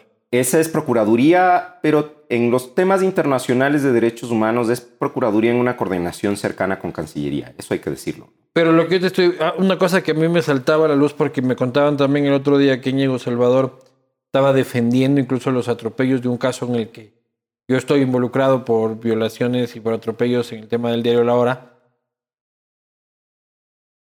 Y la Procuraduría y el señor Salvador tienen que salir a defender los intereses del Estado. Ese es su trabajo y para eso le pagamos un sueldo. Así es. ¿Ya? Pero se supone que el señor Salvador es contrario a lo que sucedió cuatro años atrás. ¿Cómo entiendes esto de los abogados? O sea, esto de que el señor Salvador tiene que ir a la CIDH y decir, este, no, esto no fue un atropello de Correa, esto fue hecho legítimamente. Esto que la arrastraron a, a Manuela Pic de los pelos en la calle, es, esto es de manual, perfecto. O, o- el tema del caso del universo está maravilloso, cuando supuestamente es un abogado que ha defendido lo contrario. La Procuraduría es el abogado del Estado, pero el abogado del Estado precisamente porque lo que defiende es el interés estatal, que no necesariamente es ganar siempre, sino es reconocer cuando la conducta del propio Estado ha violentado derechos. Tiene la opción, e históricamente en el pasado hubo estos escenarios. Yo recuerdo que hubo una época a inicios del presente siglo en que el Estado ecuatoriano suscribió un montón de acuerdos de solución amistosa con muchas víctimas y reconoció responsabilidad, precisamente porque el rol del abogado del Estado es decirle al Estado, mire, usted no tiene un caso, usted aquí lo que debería es tratar de alcanzar un acuerdo en que lo golpeen menos. Ese es el mejor consejo que le puedo dar como su abogado. Es como cuando defiendes a un culpable. Correcto, y le dices, mire, yo no le voy a mentir al tribunal para que usted salga a la calle, pero sí puedo abogar por usted para que usted tenga una pena menor, para que usted obtenga un beneficio procesal. Entonces, creo que el rol del procurador ha sido mal entendido por algunos de los titulares de la función yo creo que el doctor Salvador es una persona inteligente y razonable y ahora viene una prueba de fuego y creo que ahí se va a medir un poco cuál es la visión que él tiene sobre el rol que tiene la Procuraduría. Es el caso del universo que tú lo acabas de mencionar, porque el caso del universo está ya en conocimiento de la Corte Interamericana de Derechos Eso Humanos. está calientito, ¿no? Y estamos, creo yo, próximos a que en el marco de ese proceso la Corte decida convocar a una audiencia y habrá que ver entonces qué postura el Estado ecuatoriano quiere adoptar frente a esto. Pero estamos a las puertas en el sistema interamericano, todo demora 15 años. Eh, yo por eso no, le tengo fe a la... Eh, yo ahí, en cambio, ves, vale la pena ilustrar aquí a, la gente que te sigue. ¿Cuánto demora? Ante la comisión puede tomar más de 15, pero una vez que llega a la corte el proceso dura un año y está en la corte ahora. Bueno, esto es ya. Pero en la comisión puede durar todo el tiempo. Así es. Oye, eh, hemos coincidido en esto de la red de periodistas libres. Este, ¿Por qué te subiste a la camioneta? ¿Qué opinas al respecto? ¿Cuál es la situación de la libertad en yo este creo, país? Yo creo que hay que democratizar no solo el acceso a la libertad de expresión, sino que hay que democratizar la defensa de la libertad de expresión. Pienso que hay eh, ciertos grupos de personas y organizaciones que han jugado un rol importante en determinados momentos históricos, pero que hoy por hoy eh, siento que se han cerrado un poco, que no necesariamente le dan apertura a otras formas de periodismo, primero, segundo, no necesariamente tienen una presencia fuerte eh, más allá de la capital. En las grandes ciudades, obviamente, siempre habrá voluntarios, pero en las pequeñas ciudades y en los pequeños pueblos de nuestro país, donde hay radios comunitarias, donde hay pequeños diarios, Realmente no hay quien se ocupe de defender los intereses de los comunicadores porque con eso defendemos democracia. Entonces creo que es importante un espacio de los comunicadores para los comunicadores defendiendo los intereses de todos los periodistas sin selectividad, hoy que hemos hablado tanto de la selectividad. Sí, sí, sí. ¿Y, ¿Y, crees que hay entendimiento en la sociedad como para entender de que las nuevas voces entran a aportar y no competir? No, yo creo que hay, mucha, hay, mucho celo, primero. Y segundo, la polarización, que es la peor herencia que nos dejó el señor Correa. Quedado tan divididos que difícilmente vamos a poder unirnos de nuevo en mucho tiempo. También se proyecta al ámbito de la comunicación. Entonces, ciertos... ¿Los ves a los periodistas divididos? Yo les veo a los periodistas divididos, pero además les veo no solo divididos, sino una, una especie de división por feudos. Entonces yo defiendo mi espacio y es la libertad de expresión mía y de mis panas, pero este no, este no me cae bien porque este es irreverente, este otro no me cae bien porque en cambio en algún momento se alineó con el gobierno anterior. Y no es así. O sea, vuelvo a, la idea de origen con la que abrimos esta conversación. Yo creo que lo que es importante es defender principios, defender valores, defender derechos. No se trata del quién, se trata del qué. Y el día que como sociedad comprendamos eso, yo creo que vamos a ser mejor sociedad, sinceramente, y vamos a ser una sociedad más democrática. Hoy no lo somos, hoy no lo somos. Somos muy resentidos, somos egoístas, la solidaridad se expresa cuando hay terremoto o cuando juega la selección, pero más allá de eso, ¿no la vemos? Por eso mismo hay que generar otros espacios. Todos nos abrazamos. Así es. O con Chito Vera. Así es. Pero el reto de vivir en democracia nos sacamos, nos sacamos los ojos. Este. ¿Cuántas veces te bullearon en el colegio por las orejas? Muchas. Eh, yo toda mi vida he sido todo oídos. Cuando estaba en el colegio, yo fui a colegio militar, la secundaria, lo que es muy curioso porque luego he tenido muchos casos en que estado defendiendo a víctimas de las Fuerzas Armadas. Deberías dejarte el pelo un poco más Eso, Entonces yo me empecé a cortar, eh, así como me ves, cuando estaba en el colegio. Y en adelante nunca más he cambiado de estilo. Y claro, ahí mis orejas se vuelven mucho más notables. Entonces sí, fui muy bulleado, pero hoy por hoy, ya con mucha experiencia en el buleo, por eso, Ya es una marca. con mis alumnos, que son crueles, terribles, cuando empiece el semestre siempre les digo, ustedes pueden usar los aparatos tecnológicos, las redes sociales, si quieren, mientras estamos en clase y me estén prestando atención, excepto para burlarse de las orejas del profesor, porque solo el profesor se puede burlar de sus propias orejas. Les arranco una sonrisa y en adelante las cosas además se relajan. Porque de ahí, por ejemplo, el, el que te jodía con eso era eh, Pedro Granja. Claro, bueno, y no solo Pedro Granja, yo no sé si tú llegas a saber, pero cuando yo estaba en el Consejo de la Judicatura y hubo una situación muy tensa con el director general que nombramos en ese momento, que era. Juan Bisueta, A Juan Bicet. hubo una, eh, Que era pana de Pedro Granja. Hubo una, eran socios y luego ahora se odian hasta donde yo sé. Hubo una eh, manifestación pública de respaldo a Juan Bisueta en un momento en que nosotros exigimos una investigación respecto de su conducta junto con Angélica Porras. Y eh, la protesta consistía en mucha gente vitoreando a Juan Bisueta y con carteles, gigantografías en que se me observaba a mí con una cabecita chiquitita y unas orejotas. ¿Y de Pedro Granja qué opinas? Voy yo, a Yo ver. lo tengo bloqueado ya en Twitter. Pedro ya. es una personalidad compleja. Yo te voy a contar una anécdota puntual que creo que es muy decidora de cómo ha sido mi relación con él. Pedro Granja, mientras se desarrollaba el caso Fibeca, yo fui abogado de las Dolores, mientras se desarrollaba el caso Fibeca, me insultó brutalmente pensando que un comentario que yo hice en redes se refería a él y no se refería a él, eh, diciendo que yo estaba amenazando a las familias de los policías y que yo había este, encarcelado a policías inocentes me atacó durísimo.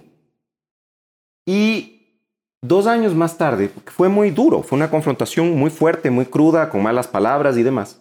Todo es con malos Y dos palabras, años más tarde, en su calidad de secretario de la Federación Ecuatoriana de Abogados, me llamó por teléfono a decirme que él había propuesto, y efectivamente me dieron el acuerdo, que yo sea uno de los acreedores de ese año del premio Jorge Zavala Vaquerizo, que es la más alta distinción que otorga la Federación a un abogado ecuatoriano.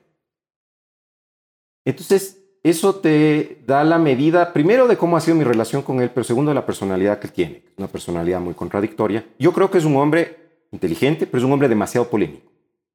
Yo también me llevaba bien y en Twitter, hermano, eres lo máximo, que tal cual.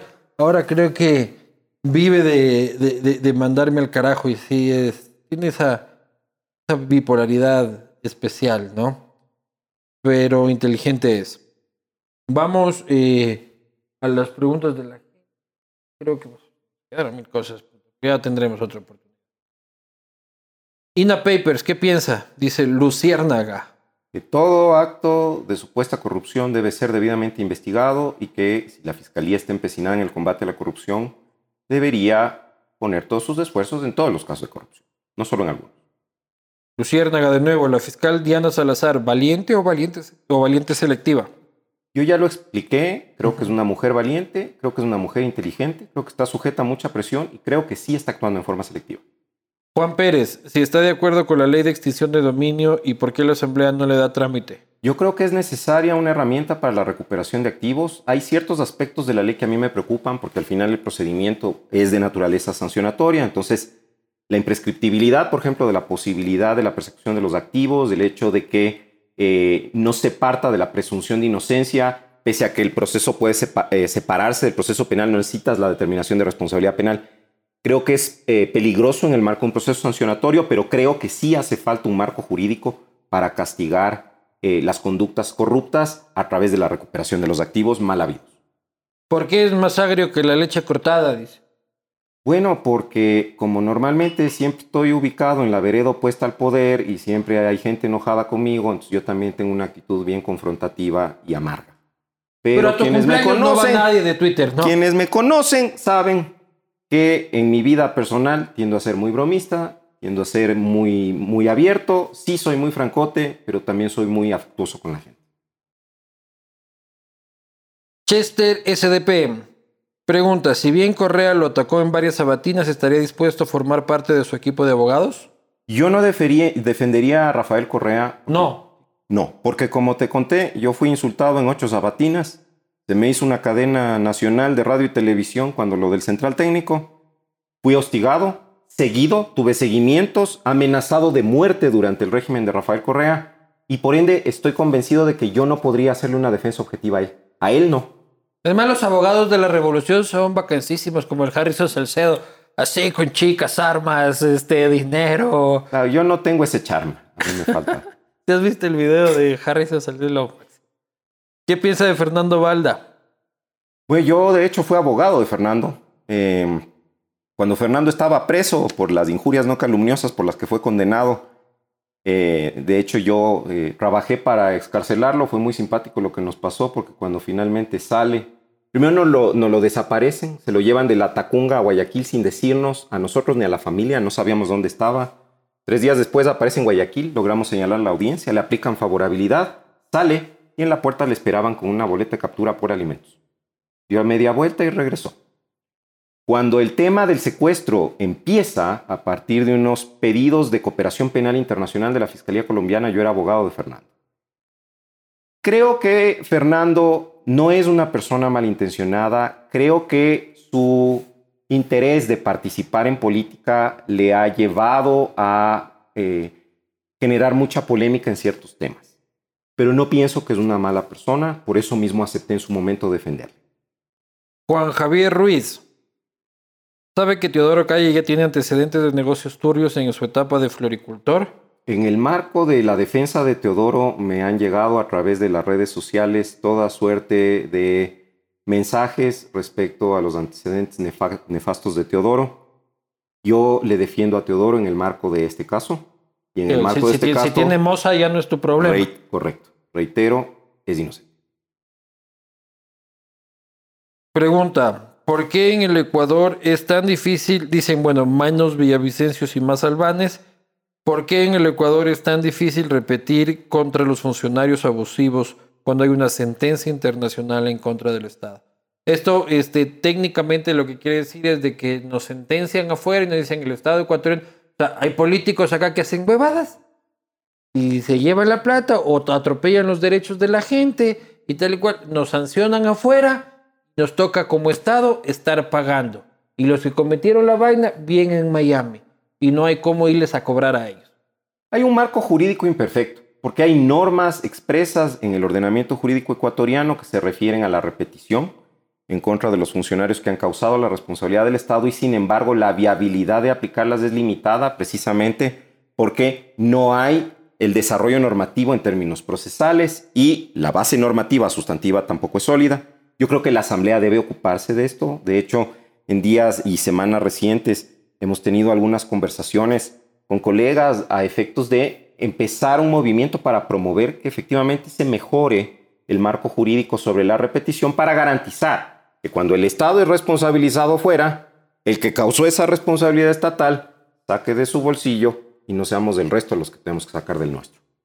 Última, ¿qué opina que un decano como Farid Simon diga que está bien que un juez sin haber notificado la sentencia por escrito salga y dé declaraciones en Teleamazonas sobre el caso Sobornos?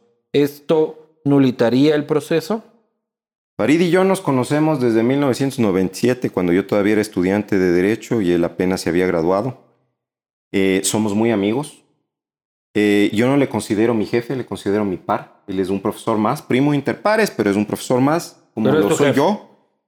Yo le estimo y creo que precisamente porque nos estimamos podemos respetuosamente disentir. En mi opinión, un juez que todavía no emitió la sentencia por escrito no puede irse a sentar a un canal de televisión para presumir de la decisión. En Porque general, un juez no, ha debería perdido la competencia. mucho... No debería.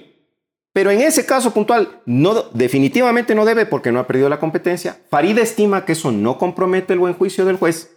Creo que respetuosamente podemos disentir. No estoy de acuerdo con Farid. Respeto su opinión, no estoy de acuerdo. Señores y señores, hemos tenido un debate jurídico que espero y entiendo, y ese siempre va a ser el objetivo de este programa, hacer este, de casos un poco complicados como la, lo legal, lo económico y lo político, lo más masticable y entendible posible, y espero que este haya sido uno de los casos, porque hemos hablado de temas de absoluta trascendencia nacional, eh, y creo que lo hemos hecho de la manera más didáctica posible y creo que han entendido y ha sido visible la opinión y el criterio de, repito, una de las voces más capacitadas. Eh, tal vez ustedes este, están viendo esto en cualquier parte del país, digan, ¿quién es el señor de las orejas grandes? El señor de las orejas grandes es una... Eh, ¿Qué? Topollillo. Topollillo, ¿quién es este Topollillo? Este Topollillo es alguien que, que, que, incluso ha sido candidato a ser relator de la Comisión de Derechos Humanos en este como representante de Ecuador, también como comisionado de derechos humanos, una, una persona este, que es como el carapaz de derechos humanos este, en la región. Entonces, eh, su palabra es válida y, y, qué bueno que la haya compartido con ustedes. Pablo, un gustísimo. Y, Lucho, me encantó. Muchas gracias. Y así estés luchando del otro lado de la fuerza, del otro lado del plástico. Este, no, mentira, esto quedó claro tu explicación. Siempre bienvenido a este espacio. Lo mismo decían de Darth Vader y al final ya ves. Terminó siendo bueno. Nunca vi ninguna de las guerras de las galaxias, hermano. Nos vemos la próxima.